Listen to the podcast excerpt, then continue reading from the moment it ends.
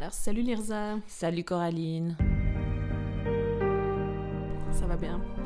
Euh, ça va très bien, oui. Ce Oui. week-end, ça va très bien. Ce week-end, ça va très bien. C'est super. Et toi? Ouais, ça va bien. Bien, bien. Alors, bienvenue euh, chez les Poissons sans bicyclette. Merci beaucoup. Aujourd'hui, on a un petit, euh, une thématique euh, spécifique euh, qui nous parle bien, qui est la misandrie, et de notre rapport à tout ce mot et puis à notre sorcellerie générale. Je me suis rendu compte une fois, en plus c'était avec toi. Maintenant, dans notre entourage, si on dit je suis féministe, ça choque pas du tout, ça provoque pas vraiment trop de réactions Mhm. à ce stade-là de nos vies. Par contre, si, si tu dis euh, je suis misandre, ça plombe carrément l'ambiance. Et en fait, c'est qu'il y a quand même un a priori que si tu es misandre, en fait, tu es en train de perpétuer la même chose que tu critiques à la société. Tu es en train de faire la symétrie de la misogynie. Ouais. Voilà, c'est pour ça que pour nous, c'était important de- d'en parler aujourd'hui. Parce que, euh, oui, dans le dictionnaire, c'est la même chose. Mais dans le phénomène réel, dans les faits humains et sociétaux, c'est pas pareil. Différemment du sexisme anti-homme, du racisme anti-blanc, de la minsophobie, qu'on a découvert récemment. Euh, la misandrie existe bel et bien. Il y a des femmes qui se déclarent, qui se réclament misandres, mais ce n'est pas la même chose que la misogynie. Donc aujourd'hui, on va faire un peu d'histoire concernant la misogynie. On va ensuite parler de notre évolution personnelle en tant que féministe et comment tout d'un coup tu arrives à un stade où tu touches à la misandrie et c'est là que tu comprends ce qu'elle est. À la fin, on va ouvrir la thématique puis on va parler du mythe des hommes féministes. Comment je dirais ça? Pourquoi finalement nous on trouve que les hommes féministes, euh, ben on les a pas encore observés dans la nature? Ouais. C'est plutôt ça. On en a entendu parler. À ce qui paraît, ça existe. Comme j'ai dit, moi j'aimerais parler des origines de la misogynie Mhm. sans que je sois érudite là-dessus. J'ai fait quelques lectures et j'ai trouvé ça très intéressant comme thème. Parce qu'en fait, on vit dans un patriarcat, c'est-à-dire qu'il y a quand même la moitié de la population qui a soumis l'autre. Mhm. C'est quand même intéressant de se poser la question de pourquoi on en est là. Et en fait, il y a beaucoup d'a priori. Souvent, on, on sort des théories un peu genre oui, mais c'est la force physique qui fait que. Mhm. Ou alors, euh, oui, mais les femmes, du coup, ben, elles s'occupent des enfants alors que les hommes vont chasser. C'est de là que ça vient, euh, cette histoire où les hommes euh, vont travailler et les femmes restent à la maison. Mhm. C'est beaucoup d'amalgames, beaucoup de raccourcis. C'est pas du tout si simple. La préhistoire non plus, c'était pas du tout coupé à couteau. Les hommes chassaient et les femmes s'occupaient des enfants. Donc, concernant l'origine du patriarcat et de la misogynie, j'ai fait quelques lectures que j'ai trouvées ultra intéressantes et j'aimerais parler de De Beauvoir qui se pose la question de manière philosophique, de Titu Lecoq qui se concentre un peu sur la préhistoire et de Harari qui s'occupe plutôt de, démonter tous les a priori concernant l'origine du patriarcat sans pour autant euh, faire une hypothèse en fait euh, d'où elle vient. Je vois Coraline qui mate Sapiens dans la bibliothèque. Oui, parce que en fait, avant, euh, quand on en a parlé, j'étais un peu là, euh, c'est qui Harari en fait? Ah oui, c'est vrai, j'ai lu ce livre. C'est le Oui. gars de Sapiens. Oui. En fait, si je commence par Harari, le premier mythe qu'il casse, c'est que ce serait la force physique, genre, qui fait que les hommes euh, ont le pouvoir et pas les femmes. Ouais. Et il dit, en fait, en réalité, si on voit plein de structures de pouvoir, que ce soit le gouvernement démocratique, que ce soit les, les mafias, en fait, Mhm. c'est jamais vraiment l'homme le plus fort physiquement qui est à la tête. Les hommes forts physiquement, c'est les soldats, en fait. Les, les hommes qui sont à la tête, c'est des hommes avec un peu des capacités de diplomatie, de communication, de gérer des intérêts un peu différents, de mettre de l'eau dans leur vin, dire une chose à quelqu'un, une chose à une autre. Et finalement, il dit, ça, c'est tout des capacités, des qualités qui sont reconnues chez les Ouais, femmes. dire. Et c'est qui qui a ça? C'est ça.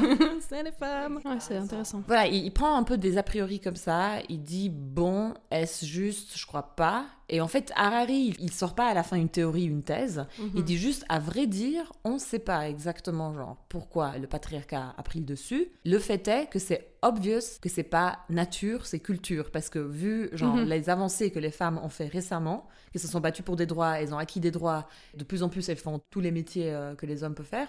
Ça a été clairement une culture. Donc il s'arrête Ouais. un peu là, de mémoire, hein, ça fait longtemps que j'ai lu le livre. Bah, De Beauvoir, on en parle juste pour le deuxième sexe, mais c'est une philosophe existentialiste en fait. Mhm. Donc euh, c'est avant tout une philosophe. Elle dit qu'au moment de la révolution agricole, les rôles se sont beaucoup trop accentués, parce qu'avant ça, oui certes, les femmes bien sûr s'occupent des bébés, mais c'était pas coupé à couteau. euh, qui avait plus de pouvoir. Parce qu'en Mhm. fait, les femmes peut-être étaient un peu plus domestiques, mais en fait, ça impliquait énormément de travaux et énormément d'influence. Par exemple, ben, gérer euh, son terrain, gérer euh, sa bouffe, des plantations, des choses. Elles avaient un vrai rôle qui allait au-delà de- du nourrisson, quoi. Mhm. Au moment de la, de la révolution agricole, où l'humanité s'est vraiment sédentarisée et il y a des outils qui ont commencé à se mettre en place, les hommes se sont comme appropriés des outils. Du coup, ils ont commencé Mhm. à avoir encore plus d'influence à l'extérieur, à travailler la terre, parce qu'en fait, ils, ils se sont vraiment accaparés en fait des outils. Et elle parle de cette notion qui est philosophiquement de la prise sur le monde. Elle dit genre, les gens, Mhm. ils ont tellement peur d'être juste des petits êtres biologiques euh, de rien du tout, comme les fourmis, Ouais. qu'ils ont besoin de donner un sens à leur existence, qui est plus une existence que juste une simple vie biologique, euh, de l'immanence en fait, elle appelle ça. Et elle dit genre, euh, bah, à ce moment-là, les hommes, ils se sont dit, ben, on a les outils, on va travailler la terre, tout, cette propriété-là, elle est à moi. Enfin, ils se sont Mhm. acharnés là-dessus pour avoir une prise plus importante sur le monde, se sont donné genre une existence et beaucoup plus enfermer la femme dans l'immanence. C'est-à-dire la femme, elle accouche, elle saigne, elle, c'est l'être biologique, moi, je suis l'être culturel, en fait. Ok. Et c'est à ce moment-là, elle dit de Beauvoir que ça s'est vraiment, vraiment accentué. Ouais, qu'on réduit un peu le, le statut de la femme euh, à celui d'animal un peu basique. Mais moi, ça me fait rire parce que j'ai parlé de ça euh, récemment. Ça me semble beaucoup plus logique que finalement ce soit les femmes au pouvoir parce que qu'est-ce qui est le plus important dans l'histoire de l'humanité? C'est l'être humain, c'est la survie de l'être humain, la naissance. Évidemment que les femmes ont besoin d'hommes pour avoir Ouais. un enfant, mais ce serait eux qui devraient être au service des femmes qui enfantent et qui allaitent et qui Ouais. ont tellement entre guillemets enfin un pouvoir incroyable à ce niveau-là que en fait finalement les réduire euh, au statut où elles sont maintenant. J'en ai pas parlé au début, mais euh, Mhm. moi j'ai adoré euh, Valérie Solana. Mhm. Elle, c'est un manifeste féministe qu'elle a fait. Et j'ai trouvé incroyable son hypothèse. Enfin, elle dit la même chose que toi. Elle fait toute une théorie que les hommes, c'est tellement des êtres insécures, euh, ils ont peur de leurs émotions. Bah, la vie est dure, en fait. À part ça, la vie est dure pour tout le monde. hein. C'est pas propre aux hommes ou aux femmes. Enfin, je veux Ouais. dire, c'est dur. Qu'en fait, ils ont tellement peur de tout ça qu'au lieu de faire une remise en question et d'être des êtres matures, en fait, ils projettent tout sur les femmes. Ils jugent les femmes d'être faibles, d'être ci, d'être moins compétentes, d'être ça, alors qu'en fait, c'est leur fucking propre peur. Ouais. Donc en fait, ils, ils- ils utilisent les femmes comme une espèce de container extérieur Ouais. pour porter tout ce qui va mal en fait avec l'humanité. Ouais. Parce que c'est dur l'humanité, hein. enfin c'est dur la vie en fait. Et ils se disent non mais c'est les femmes qui ont tout ça. Et nous en fait, on est intelligents, on est capable, on est compétent, alors que Valérie Solana, elle là en fait c'est l'inverse. Ouais, et puis c'est vrai, en fait, finalement, dans la culture, dans la religion, dans la mythologie, c'est, euh, il me semble, à une majorité absolument écrasante, euh, la faute des femmes quand il se passe des malheurs. Genre, la boîte de Pandore, c'est pas, c'est pas un homme qui ouvre Non. euh, les malheurs euh, sur le monde, c'est Ève qui euh, donne la pomme et fout tout en l'air. Enfin, chaque fois, c'est toujours la faute des femmes, en fait. Moi je trouve très intéressant Valérie Solana. Je sais qu'elle est pas très reconnue euh, pour plein de raisons. Et voilà, c'est un manifeste, c'est pas un travail philosophique reconnu comme de Beauvoir, tout ça. Ouais, ouais. Mais je trouve ça très intéressant comme théorie en fait. Que les hommes auraient fait des femmes un réceptacle extérieur de leur mal-être et du coup elles seraient devenues une espèce de bouc émissaire massif pour tout ce malheur qu'on ressent et ce vide existentiel qui accompagne malheureusement un peu la condition humaine quoi. Ouais, disons qu'elle a, je pense, une plume beaucoup plus agressive, justement, Oui. qui euh, ne passe pas. Puis en plus, elle l'avait. Elle a tenté de tuer Andy Warhol.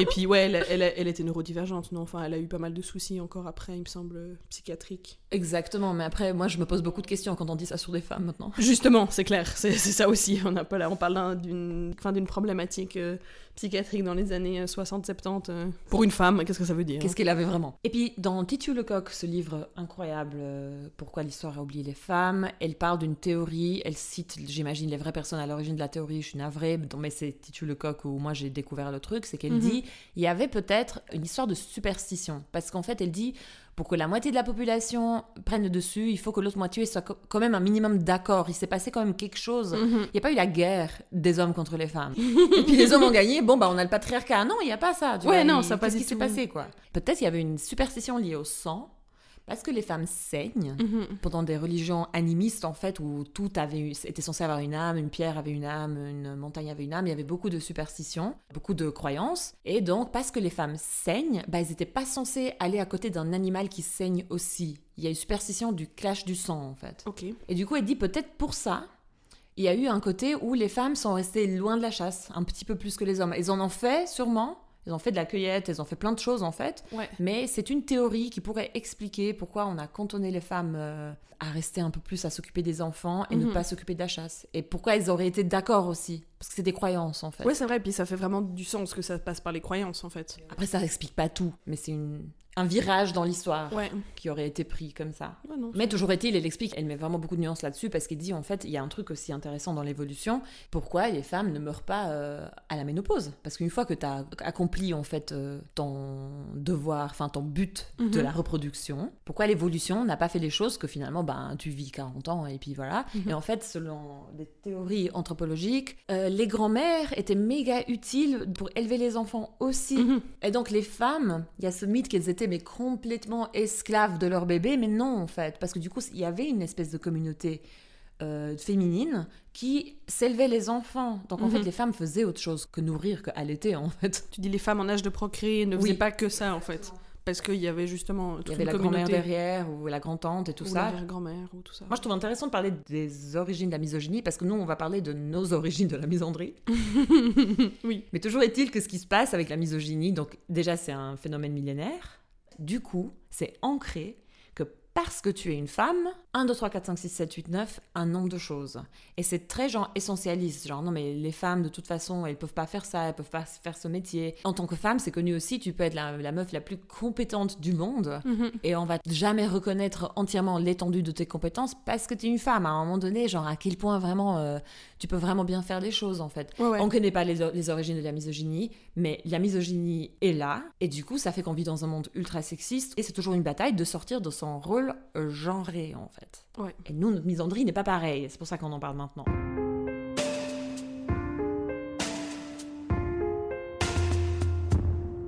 Il y, a, il y a eu une évolution pour nous par rapport à ce terme euh, misandrie et puis au féminisme général. Bah déjà, de se revendiquer féministe, c'est quelque chose qui s'assume depuis peu d'années. Oui. Enfin, évidemment qu'il y a toujours eu des personnes féministes Oui. qui l'ont tout à fait assumé et qui ont, euh, voilà, qui se sont battues pour euh, la reconnaissance de la lutte. Mais ça fait quand même quelques années que maintenant on voit que, je veux dire, beaucoup de, de personnalités se revendiquent féministes. Si tu vas chez H&M, tu peux acheter des t-shirts empouvoirants euh, Ouais. sur les femmes. Alors certes, faites par des femmes euh, au Bangladesh, euh, payez rien du tout. Ça reste dans la pop culture maintenant, c'est quelque chose qui est accepté.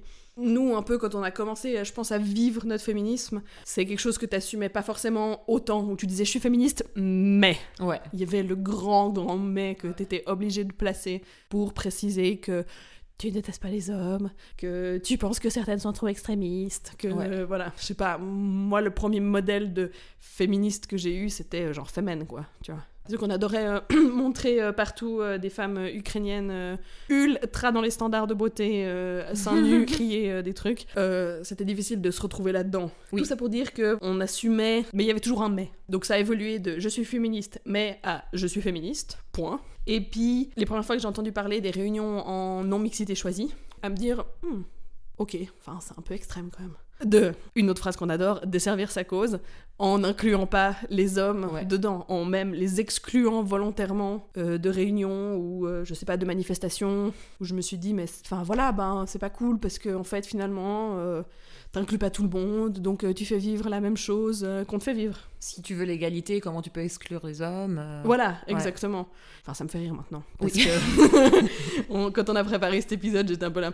En fait, dire être féministe mais pas misandre, enfin, c'est un peu une naïveté. Oui. Il y a un peu euh, un manque de réflexion, typiquement dans le cas des réunions en non-mixité euh, non -mixité choisie. En fait, une fois que tu fais ça, tu comprends pourquoi Oui. c'est là. Bah nous, on l'a fait avec le podcast. Voilà, typiquement les soirées podcast où en fait tu te retrouves dans un super safe space Ouais. c'est que des femmes qui s'expriment parce que les hommes ont été conditionnés et éduqués que leurs paroles euh, soient ultra valables dans toutes les situations, Ouais. qu'ils ont le droit de prendre la place, Ouais. qu'ils ont le droit de parler sur des thématiques où ils y connaissent pas forcément Ouais. quelque chose.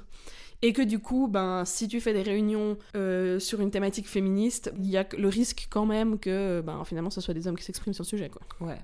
Alors que c'est quand même pas les, les, les grandes, grandes victimes de ce système patriarcal. Et puis j'a- j'avais aussi euh, écouté un truc sur les trucs euh, en non-mixité choisie, parce qu'il y a eu une manifestation énorme, euh, je sais plus où, je suis désolée, c'était une manifestation antinucléaire en non-mixité choisie féministe. Ouais. Et justement, ce que expliquaient aussi, ce qui est génial, c'est qu'il y a plein de tâches qu'en tant que femme, t'as pas été éduquée à les faire, typiquement tout ce qui concerne genre bricolage, euh, tout ce qui est un peu physique, tout ce qui est Mhm. un peu manuel.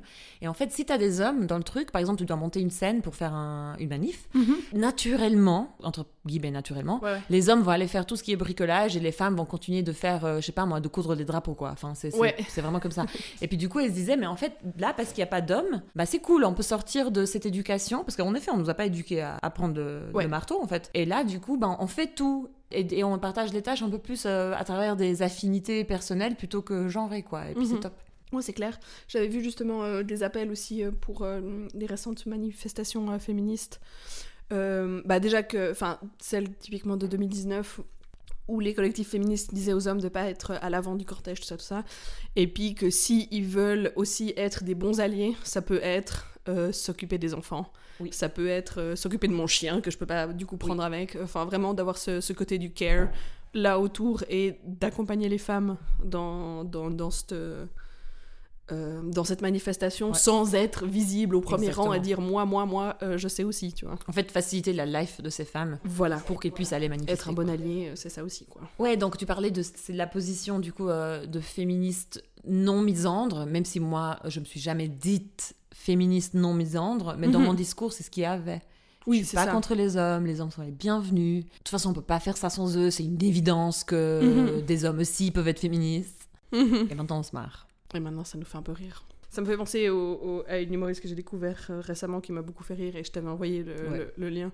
De, donc, elle s'appelle Sophie Hagen. Feminism isn't about hating men. Feminism is not man hating. Just because you're a feminist, it doesn't mean you hate men. You don't have to hate men to become a feminist. Feminism don't hate men. You don't have to hate men to be a feminist. Feminism is not about hating men. And you've said it so many times, and they still don't listen. So now you. hmm.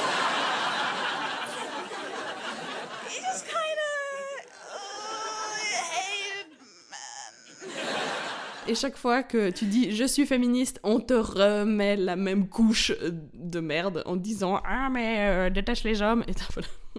C'est impressionnant ce truc où en fait t'as des hommes misogynes en face de toi. Tu leur dis, guys, je me sens pas bien parce que vous êtes misogynes. Ils sont là genre non, on l'est pas. Après on vient genre on est féministe, c'est-à-dire qu'on veut juste les mêmes droits que vous, hein. Et ils sont là, vous nous détestez franchement. T'es un peu là, mais il est où l'équilibre quoi? Le, le terme misandre, c'est pas quelque chose que je, je revendique ouvertement euh, et quotidiennement, Oui. ma misandrie générale. Mais je remarque que c'est à plein de niveaux et que pour moi, ça revient finalement maintenant à ne plus avoir d'attente envers les hommes, mais quand même rester exigeante et puis gommer un max mon empathy dont on a déjà parlé. Vraiment, je vis ça comme ça en me disant, euh, finalement, ma misandrie, ça veut juste dire que j'arrête de mettre les hommes sur un piédestal, Ouais. parce que c'est ce qu'on m'a appris à faire toute ma vie. En plus de ça, moi je m'attends à ce qu'ils soient sexistes. oui, c'est ça. Mais genre réel. Au début, c'est toi qui m'envoyais des comptes Instagram misandres. Mhm. Et j'étais trop genre, c'est trop bien. Ouais. C'est pas moi, mais je trouve ça génial. Ouais. Et la première fois que j'ai réalisé par contre que je commençais à être misandre, je mangeais avec Rosalba, Mhm. notre invitée du troisième épisode de la saison 1. On était euh, dans un resto sur une terrasse. Je l'attendais, dans la table d'à côté, ils étaient genre deux, trois couples. hein. Il y avait un homme, lambda, qui parlait à voix haute. Tout le monde se taisait, écoutait. Et j'étais là, un homme lambda, qui a une audience Mhm. à n'importe quel moment. C'est juste un jeudi soir. Ouais. Et je l'ai vu et j'ai fait juste Et j'étais là, ah mais en fait je suis misandre Ouais. je, je ne peux pas supporter ce genre de situation. Mhm. Et c'est après que j'ai commencé à y réfléchir et je me suis dit, ce qui se passe, c'est là où c'est différent de la misogynie, c'est qu'on parlait du trial and error. En fait, nous, on est parti avec naïveté du fait que les hommes peuvent être féministes. Plein d'hommes vont être féministes parce que plein d'hommes sont quand même des bons gars. Ils tiennent à l'égalité. Mhm. Le jour où je suis allée vers eux par des féminismes, ils ont été un peu accueillants, un peu c'est bon quoi, on peut en parler. Mhm. Mais tu te rends compte que même s'ils sont accueillants, derrière ça suit pas. Ils se remettent pas en question pour que eux aussi ils se disent euh, attends mais en tant qu'homme cis, euh, je vais peut-être euh, un peu me remettre en question. Ou alors ils se Mhm. se remettent en question juste un petit peu, mais ça dure pas beaucoup. Et du coup ça suit pas. Donc en fait tu retournes vers eux et tu leur dis non mais écoute, euh, je suis désolée mais en fait en plus on en a parlé l'autre jour et puis là ce que tu dis c'est un peu problématique pour moi parce que 1 2 3 4 et en plus j'ai cru qu'on était sur la même longueur d'onde, c'est-à-dire T'as dit que évidemment que t'es pour l'égalité homme-femme. Ouais. Partant du principe que je crois que les bases étaient établies, qu'on est sur la même longueur d'onde, est-ce que tu peux, s'il te plaît, faire gaffe à ça? Parce que ça, ça fait partie du problème. Et là, tu te prends des réactions assez acharnées en face, des hommes qui veulent pas se remettre en question, qui veulent pas en fait faire Ouais. le travail qui est colossal, c'est un grand travail. Du coup, tu peux pas juste le faire euh, en fumant une clope 5 minutes par semaine. Enfin, c'est c'est un vrai travail. Ils veulent pas le faire. Et tu retournes vers eux parce que t'es une meuf, t'as confiance en l'humanité, t'as de l'empathie, T'as de la résilience. Exactement. Et t'es là, genre, euh, écoute, mec, ça peut être des potes, ça peut être ton mec, ça peut être ton père, ça peut être ton frère, hein. enfin, c'est égal, ça peut être ton patron. Ouais. Et là, tu retournes vers lui et tu lui dis, écoute, on a déjà parlé. Et puis, en fait, euh, ils se déclarent évidemment qu'ils sont pour les hommes et les femmes, mais ils font pas le travail concret. C'est-à-dire, je sais pas moi, de défendre une femme au public, de faciliter la vie des féministes, de pas prendre de la place quand ils sont avec des femmes. Et quand tu leur demandes, demandes, demandes, tu es la chiante. Et des fois même, il y a une attaque euh, agressive qui vient en retour. Mhm. Et t'es là, en fait, en fait, je vous aime plus.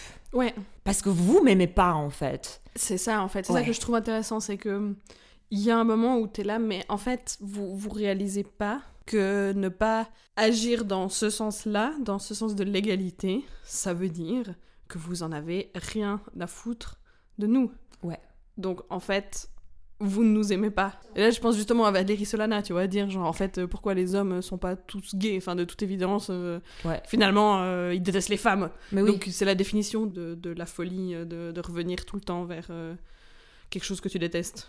Je sais plus Ah, comment elle ouais, dit. Elle dit quelque chose comme ça en fait. Mais Anna Gatsby dit la même chose. Elle dit genre. Euh, Anna Gatsby. elle dit genre Picasso, euh, il avait aussi des problèmes de santé mentale. Voilà. Et était là parce qu'il était misogyne et il était hétéro. Mhm. Quelle existence c'est Mhm. de partager la vie avec euh, une femme alors que t'es misogyne en fait? Ouais. Et puis comme tu dis, l'état des lieux est sexiste. Donc si t'agis pas dans le sens de l'égalité, tu restes dans l'inégalité. Mhm. Que, que tu le vois pas d'office parce que t'es privilégié. D'accord?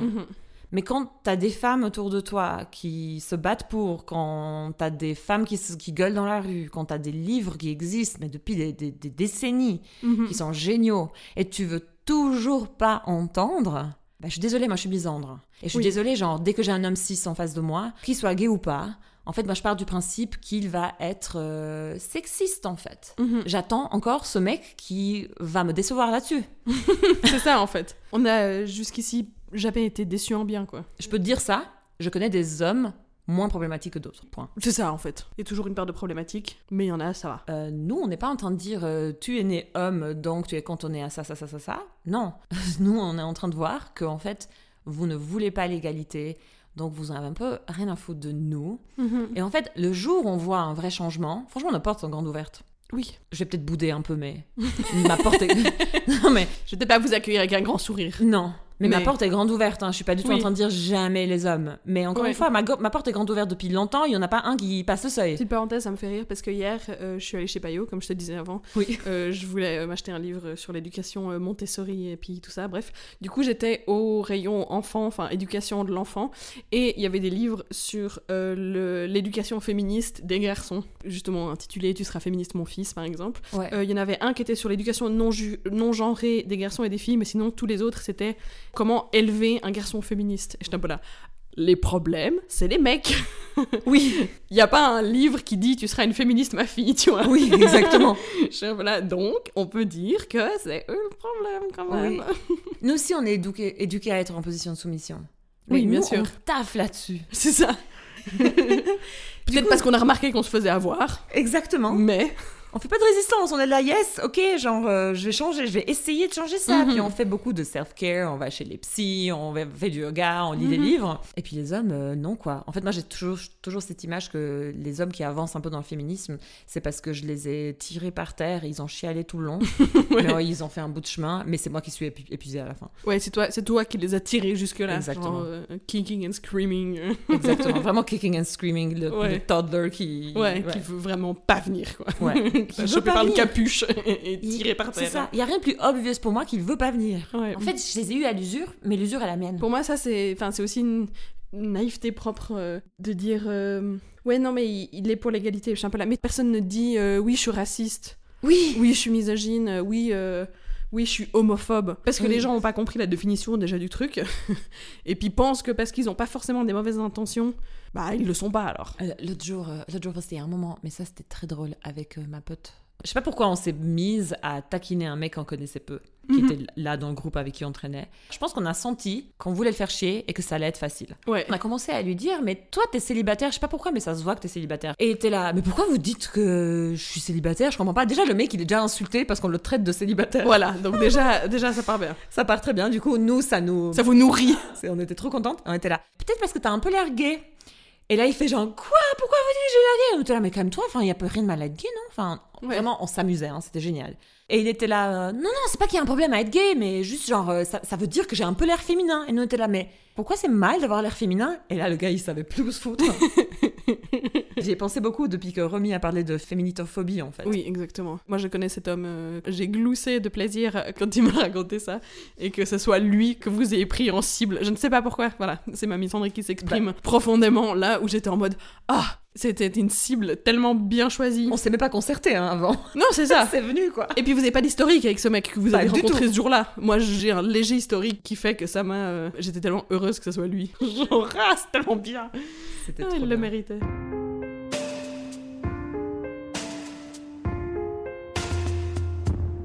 La conclusion, enfin c'est pas vraiment une conclusion vu que c'est une question finalement, mais on se demande en fait qu'est-ce que vraiment les hommes ont à gagner en abolissant le patriarcat. Justement dans tellement de, dans tellement de discours, des fois un peu niais, Ouais. on va dire.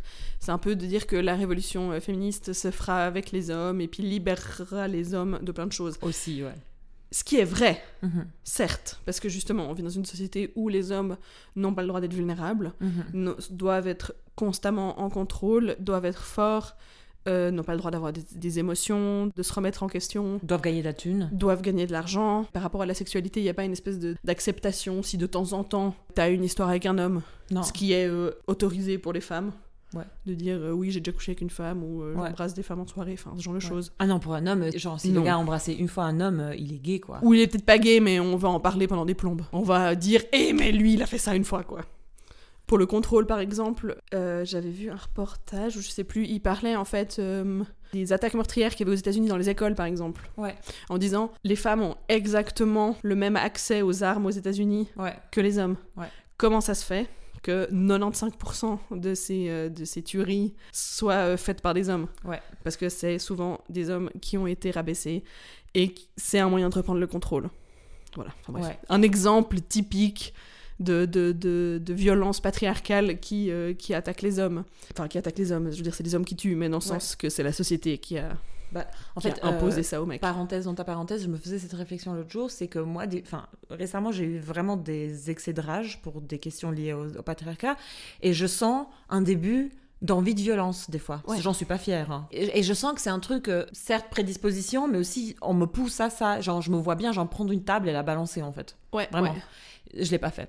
Mais euh, le fait est que je me dis, putain, euh, la violence masculine, elle est répandue, elle est énorme. Les, Ouais. les hommes tapent. Et je me dis, mais, mais ils vont pas bien, en fait. Non. Parce que moi, genre, je veux dire, j'ai juste eu l'envie, l'imaginaire de faire ça. Mhm. Et c'est- ça vient d'un endroit sombre. hein. C'est que je suis Ouais. mal à Ouais. ce moment-là, tu vois. Et je me dis, mais putain, mais tous ces mecs qui tapent sur d'autres êtres humains, Ça veut dire qu'ils sont en mal-être profond.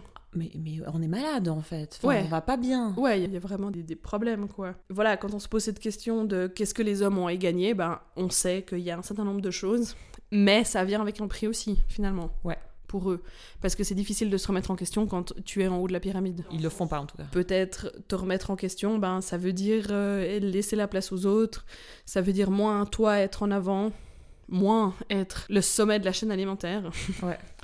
Et te montrer en fait plus vulnérable et du coup perdre des privilèges, Et simplement. ta vie va être plus dure. Et ta vie va être cer- certainement plus dure d'un certain côté. Ouais. Mais en même temps, notre conclusion, c'est que c'est un peu quand même euh, la vie de l'hétéro, euh, de l'homme cis hétéro de base. Ben, c'est un peu nul. Parce que justement, t'as pas le droit de vivre tes émotions correctement. T'as pas le droit d'explorer une sexualité intéressante. Ou alors euh, dans des milieux hyper minoritaires. Enfin, je veux dire, euh, oui, il y a certainement des, des hommes un peu plus ouverts que d'autres. Mais c'est pas le cas de beaucoup de gens. Non. Ça veut dire euh, devoir être celui qui bosse, euh, enfin qui rentre euh, après avoir gagné de l'argent, qui a pas de vraie relation en fait, à part. ça me fait penser à John Mulaney qui dit que les pères n'ont pas d'amis. ils, ont, ils ont une femme qui a des amis qui elles-mêmes ont des maris avec qui ils traînent. C'est tellement vrai. Et je trouve ça très drôle. Ouais. Finalement, en fait, c'est quoi tes relations que tu as avec les gens? Ouais. C'est quoi ta relation avec tes enfants? Certes, si on abolit le patriarcat, les hommes perdent des privilèges. C'est certain, genre, en tant qu'homme, t'as plus de facilité à avoir une place dans une uni. Enfin, en- en Mhm. Suisse, on n'a pas le problème, mais dans des pays où c'est sélectif, t'as plus de facilité à avoir un job, tu gagnes plus d'argent, t'as plus d'argent. En fait, t'as moins d'obstacles, surtout, mais parce que tu prends la place des autres, en fait. Parce Oui. que la société est inégalitaire, donc euh, tu prends la place des femmes, tu prends la place des hommes noirs et tout ça, et des femmes noires. Ça, c'est une chose. Mais du coup, le jour où tu partages les choses de manière équitable, c'est aussi un truc où tu te rends compte, ben, tu te croyais trop hein, fort en fait, parce que tu es directeur de ton entreprise, mais en fait, si les choses se mettent en concurrence comme il faut, peut-être tu le mérites plus.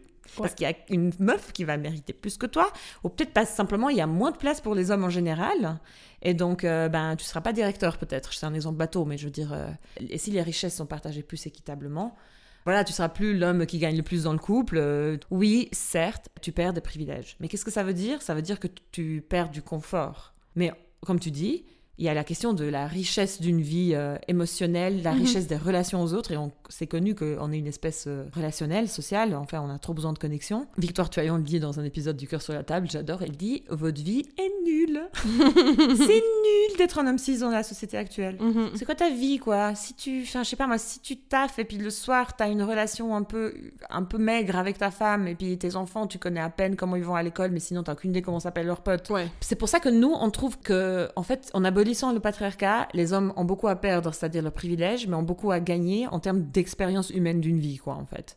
Sauf que, et moi, ça c'est ma question, ça me saoule. Comment ça se fait que je connais aucun cas dans l'histoire où il y a des hommes qui gueulent dans la rue à cause de l'injonction genrée? Oui, c'est ça en fait. parce qu'on me dit, les hommes aussi peuvent être féministes, le patriarcat est mal aussi pour les hommes. Mhm. Très cool. La grève féministe existe. Comment ça se fait que je vois pas des groupes d'hommes dans la rue crier J'en ai marre de ces injonctions Mhm. genrées.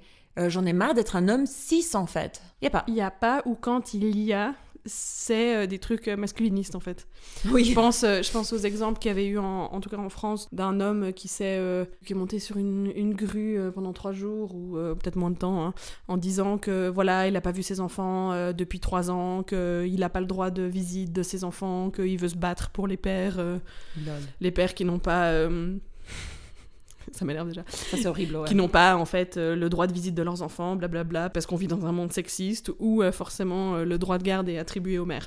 Et c'est un narratif qu'on connaît. Oui. Et qu'on se dit, ah mais c'est vrai, en fait, si tu veux être... Enfin, si t'es père célibataire, que tu te sépares de, de la mère de tes enfants, eh ben, t'auras pas la garde. Et ça, c'est un truc qu'on nous vend, alors que les chiffres sont genre affligeants. Ouais. Euh, j'ai retrouvé les trucs il y a pas très longtemps dans le livre que tu m'avais acheté, La Beyoncé était le féministe, Ouais. où justement il parlait de ça en disant en France, des chiffres qui ont euh, 4-5 ans, les gardes partagées, donc 50-50, euh, il y a 17% de pères qui l'ont. Et tu te dis, ah, c'est pas beaucoup, on la refuse souvent, mais pas du tout. En fait, il y a 18% d'hommes qui la demandent. Donc on refuse À 1%. ça à 1%. Donc dire c'est parce qu'on euh, enfin voilà j'ai pas le droit de voir mes enfants t'es un peu là mais mais parce que t'as pas voulu les voir ou parce que t'as un problème en fait Ouais. et là genre en plus dans l'exemple que, que je cite dont j'ai pas de nom euh, ni aucun chiffre euh, enfin ni, ni rien ça a eu apparemment pas mal de tollé puis ça a lancé plein de mouvements et Ouais. puis on puis plein de télés se sont rués de journalistes euh, sur cette histoire et puis en fait il s'avère que cet homme avait euh, genre été condamné pour violence euh, conjugale et ce genre de choses tu vois enfin mais empathy Empathy. Et en fait, euh, elle en parle, Victoire Tuaillon, dans, soit dans les coups sur la table, soit dans le cœur. En fait, dans la plupart des cas, il y a des spécialistes qui viennent, Mhm. des avocates, je crois. Et il dit, dans la plupart des cas, ces hommes qui se battent pour que les femmes n'aient pas la garde des enfants, à la fin, ils veulent même pas la garde partagée ou la garde complète, c'est juste qu'ils veulent avoir le contrôle c'est ça sur ce qui se passe. c'est ça À la fin, ils, ils refusent, en fait. Mais juste, sont là, genre, non, non, non, je vais tout brasser, je vais pisser je vais partout. juste faire Je vais chier faire chier pour qu'à la fin, j'ai j'ai ce que je veux, qui est en fait euh, même pas 50% de la garde. ouais non c'est ça Et ça, ça me fout la haine aussi, ouais, en effet. Et puis c'est le narratif en fait du. On est les victimes des femmes. Là, ils vont contre les femmes. Là, il faut Mhm. aller contre d'autres hommes. Je suis désolée. Mhm. Il y a tellement en fait de narratifs dans la société qui vont dans ce sens-là. Je pense à des genre une de mes chansons préférées de, de la chanson française, Daniel Balavoine, Mon fils ma bataille. Ah, ok. Typiquement, l'histoire en fait d'un homme qui est en train de se battre pour euh, pouvoir avoir son enfant en disant que sa mère est une mauvaise personne quoi. C'est ce moment où ça te fait un peu mal au cul euh, quand t'es un peu là. en fait cette chanson est problématique. un petit peu. Oui. C'est des films genre genre Mrs. Oh Doubtfire. putain, je l'ai vu récemment, c'est horrible. Encore une fois, une horrible, horrible femme qui empêche un homme de voir ses enfants. C'est Kramer contre Kramer. Ouais. C'est dans notre pop culture. C'est des manifestations d'hommes qui disent les femmes sont horribles. C'est c'est ça, ça. en fait. C'est pas des, ces hommes, donc, euh, pour euh, partir, finir un peu cette tangente là, Ouais. c'est c'est pas des hommes qui veulent se battre pour dire euh, j'ai envie de pouvoir pleurer et euh, que ça soit ok. C'est de dire les femmes m'enlèvent mes droits. Oui, exactement. D- Déjà, c'est faux et c'est juste misogyne. C'est ça. Il n'y a pas une vraie réflexion sur le patriarcat et sur le Mhm. système. Et ça, moi, je l'ai- je l'ai toujours pas vu. Il y a des hommes qui vont gueuler dans la rue, mais ça va être des luttes euh, anti-classistes, anti-racistes, bien sûr. Mhm. Ça va être, euh, ouais, et qui, qui sont, sont des luttes légitimes, mais pas des luttes euh, antisexistes, en fait. Mhm. Que Moi, j'en connais pas. Et autre chose que moi, je trouve que les hommes pourraient y gagner, c'est que le patriarcat, c'est avant tout des enjeux de domination. Donc en fait, bien sûr, il y a une domination massive sur les femmes, mais aussi de la domination entre hommes. Il y a une pyramide entre les hommes. Bien sûr, euh, Ouais. les gays sont en dessous, euh, l'homme hétéro, cis, euh, blanc, il est en haut. Selon ce que tu gagnes, selon le métier que tu fais, tu, tu grimpes des échelons. Euh, selon ta position hiérarchique dans ton entreprise, selon... Enfin, il y a plein de trucs, quoi. Oui, selon ton salaire, tout ça, tout ça. Exactement. Donc, et les hommes, du coup, moi, je les vois en live tous les jours. Mais Vraiment Mhm. tous les jours. Il y en a qui sont trop fiers d'être plus forts que l'autre, et il y en a qui acceptent leur position de soumission, genre, ouais, mais lui, il est plus fort, tu vois. Ouais. Et c'est nul. C'est naze. C'est naze. Faut arrêter ça, en fait. C'est quoi cette histoire? Faut, faut, faut travailler sur euh, une constellation, sur l'intelligence collective. Arr- Arrêtons les dynamiques de domination entre tout le monde, en fait. Faut, faut stopper ça. Et en fait, non. Non, on stoppe pas ça. Et en fait, du coup, j'en ai parlé avec mon mari. Mhm. Parce que j'étais là, toi, t'es un homme. Alors, je voulais observer le phénomène dans la nature. Comment ça se fait que toi, ou tes potes, ou d'autres gens, vous sortez pas dans la rue, être vénère contre ça, par exemple? Et lui, sa théorie, enfin, il a vraiment réfléchi en tant qu'homme, justement, mais lui, il pense que. Enfin, il y a deux facteurs. Ce qui se passe, c'est que la première chose, c'est euh, en tant qu'homme, t'as énormément de liberté et de place et de marge pour finalement être qui tu es. Ça compense. Même si tu es un peu différent de la norme, bon, on parle d'aujourd'hui, hein, parce que c'est clair qu'il y a 50 ans, t'étais gay, c'était dur. Oui. On parle d'aujourd'hui en Occident. Même si, si tu transgresses un peu à la norme patriarcale en tant qu'homme, ça va peut-être être un peu difficile, mais franchement, on va te laisser faire ta vie. Tu pourras vivre qui tu es. Tu pourras vivre ta vérité, parce que tu es un homme blanc, surtout, cis, tu auras assez de liberté, en fait. Du coup, bah, la motivation pour aller manifester euh, baisse euh, royalement, parce qu'en fait, euh, franchement, tu vas manifester, tu vas gueuler, tu vas faire la guerre quand il n'y a pas d'autre solution, quand on peut plus, en fait. Ouais, c'est ça. Alors que en tant qu'homme, en fait, t'as mille solutions. Ouais, même si t'es un homme un peu qui veut vivre le genre différemment, t'auras un peu des remarques à la crèche quand t'iras chercher ta petite fille. Mais euh, on te laissera faire, hein. c'est pas grave en fait. Ouais. De toute façon, en tant qu'homme, tout ce que tu fais, c'est bien. Il parlait aussi que en fait, euh, la solidarité masculine est tellement millénaire, et scellée, et bétonnée, et euh, cimentée, Mhm. et tout ce que tu veux. Et en plus, elle te donne beaucoup en retour. Elle te demande de payer des choses, mais elle te donne aussi beaucoup en retour, beaucoup d'argent, beaucoup de liberté, beaucoup de réputation, de privilèges Ouais. que tu vas pas contre en fait, Ouais, en fait, parce que ça revient à se battre contre ton boys club.